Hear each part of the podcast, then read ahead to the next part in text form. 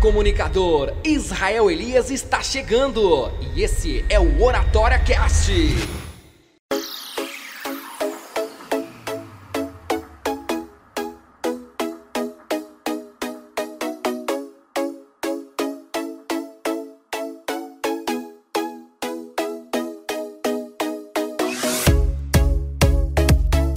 Ah, seja bem-vindo ao Oratória Cash, aqui é Israel Elias. É um prazer estar com você em mais um programa para falarmos sobre comunicação e oratória e hoje um assunto aí vem bem a calhar com o que está acontecendo nessa semana.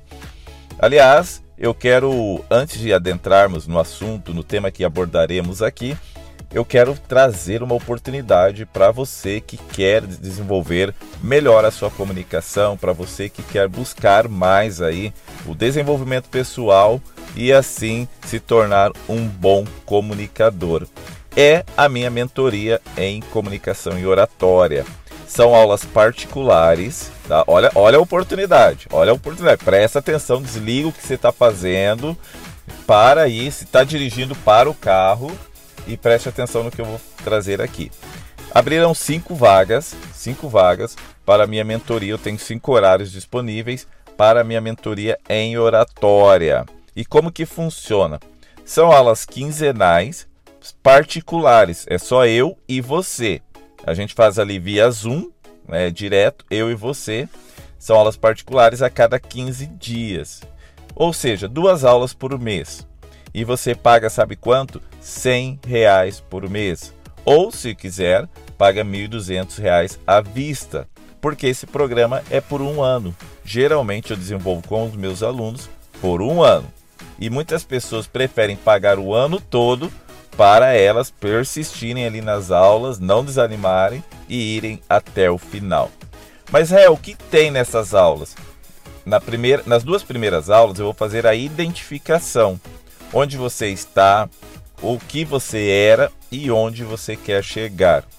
Então nós vamos traçar uma meta ali juntos, vamos conversar sobre as suas dificuldades, sobre os seus anseios, nós vamos ajustar aí a caminhada. E depois, a partir da terceira aula, a gente começa aí os exercícios para você desenvolver cada vez mais a sua comunicação. E é bem legal, é bem bacana, porque ali eu, eu, eu trago desafios, você faz alguns exercícios e dessa forma nós vamos melhorando aí cada vez mais e avançando juntos. E por um preço desse, né, você paga ali 100 reais por mês, caso queira parcelar todo o desenvolvimento, você é, a, a, partir do momento que quiser cancelar, você cancela.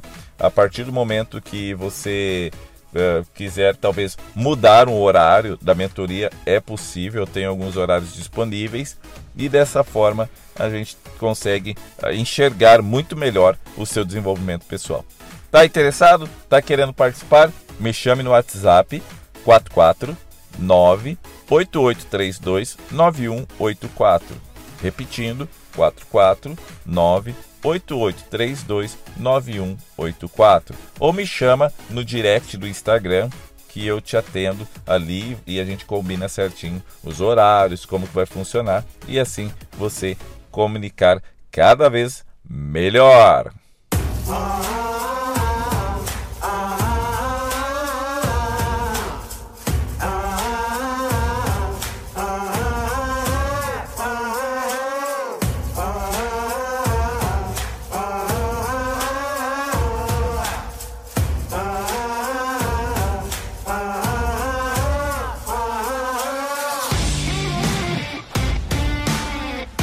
tema que eu quero trazer para você hoje é um tema aqui que eu recebi muitas mensagens pedindo para que eu abordasse essa temática, que é do Arthur Aguiar no jogo da discórdia. A sua forma de argumentar, como que ele se expressa e trazer ali a qualidade na sua comunicação. Inclusive, eu até encontrei um artigo no site da Globo falando que o Arthur era o rei da oratória. E embora eu não assista Big Brother Brasil, eu fui atrás para pesquisar o que estava acontecendo, como que é esse Arthur, como que é esse jogo da discórdia e assim aprender ali uh, um pouquinho mais, né, como que funciona e assim fazer uma análise da oratória do Arthur Aguiar. Então vou trazer aqui rapidamente para você três pontos que eu percebi eh, em relação a ele. Primeiro, o Arthur, ele desenvolve uma linha lógica e cronológica de raciocínio. Como assim? Ele contextualiza, ele embasa seu argumento antes de pautar ou dar aquele cheque mate.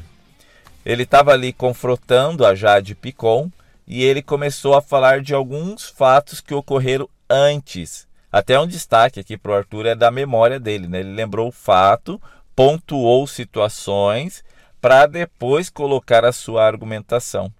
E quando você faz isso, o seu argumento se torna muito mais forte, se, se torna muito mais poderoso. Por quê? Você embasou ele antes, solidificou. É igual uma construção, uma construção que não tem uma base forte, ela desmorona depois. Então ele embasou, ele fortificou ali os fatos que ocorreram. E qual que é a graça de você embasar primeiro? A pessoa concorda com você que aquilo ocorreu mesmo. Então ele disse assim, por exemplo, ah, você falou que se aproximou, é, você se aproximou, que eu me aproximei de você é, só porque eu tinha algo a oferecer. Aí ele começou a embasar. Lembra quando você recém havia chegado, aconteceu isso, isso, eu me aproximei de você, você não tinha nada a oferecer. E eu fui me aproximando de você, assim, assim, assim. Ele foi contextualizando fazendo com que a outra pessoa no seu inconsciente concord, concordasse com você, concordasse com os seus argumentos. E dessa forma, como ele vai concordando, aí você vai para o seu argumento. Então, hoje eu percebo da seguinte forma, e vai discorrendo ali no seu argumento e fica muito mais forte. Então, quando você quer argumentar com alguém, você quer embasar ali a sua fala, primeiro você contextualiza. Olha, ah, lembra quando aconteceu tal fato assim, assim, assim? Você procedeu dessa. Lembra? Daí a pessoa vai concordar com você. Sim, sim, eu lembro, lembro. Então. E aí você dá o cheque mate.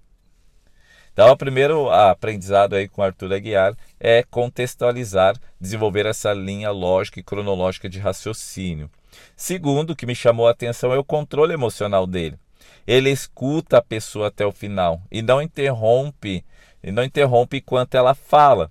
Ele vai até pensando talvez em alguns argumentos, contra-argumentar, mas ele não interrompe a pessoa. Ele não interrompe, ele ouve até o final. Diferente, por exemplo, da Jade Picon, que enquanto ele falava, ela já é, já via que o, incômodo né, na expressão corporal dela, ela já falava, ah, nada, tipo, nada a ver, ah, e já queria, já ficava ali, é, digamos, no, no modo popular de dizer, esterçadinha. e e ele ouve até o final. Ele ouve até o final e não interrompe. Por exemplo, se você está numa reunião numa empresa e alguém está falando algo sobre você ou uma, alguma atitude da sua equipe, ouça até o final verdadeiramente. E tu quer fazer a outra pessoa se sentir incomodada com o que ela está falando, é ouvir, olhando nos olhos e de vez em quando fazer algumas anotações sobre o que ela está falando. A outra pessoa inconsciente vai, inconscientemente vai pensar: Poxa, ele está ele tá anotando. Será se eu estou falando certo? Será se eu estou falando errado? Será se eu dei um bola fora? Ele está anotando. E vai deixar outra pessoa desconfortável até na sua argumentação. Para depois você contra-argumentar. E um último fato que me chamou a atenção aqui do Arthur Aguiar é a boa expressão corporal dele. Ele se expressa, ele usa os braços e as mãos ali para expressar de forma que corrobora ou complementa a sua fala e assim a sua persuasão se torna muito maior. Se ele falasse tudo que ele falou, mas com as mãos para trás, as mãos abaixadas, ou sem aquela expressão forte, expressão corporal forte, não teria o mesmo peso como teve nesse último jogo da discórdia.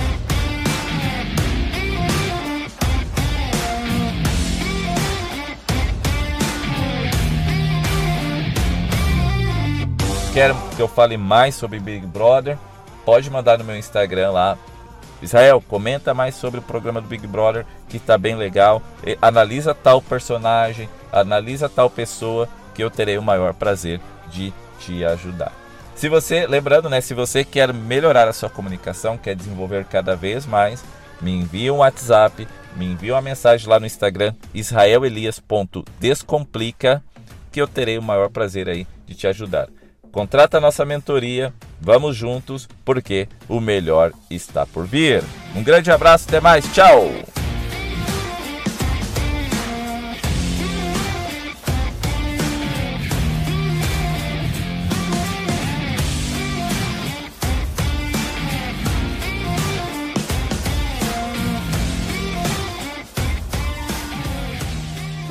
Encontra mais materiais sobre oratório e comunicação no Instagram israelelias.descomplica.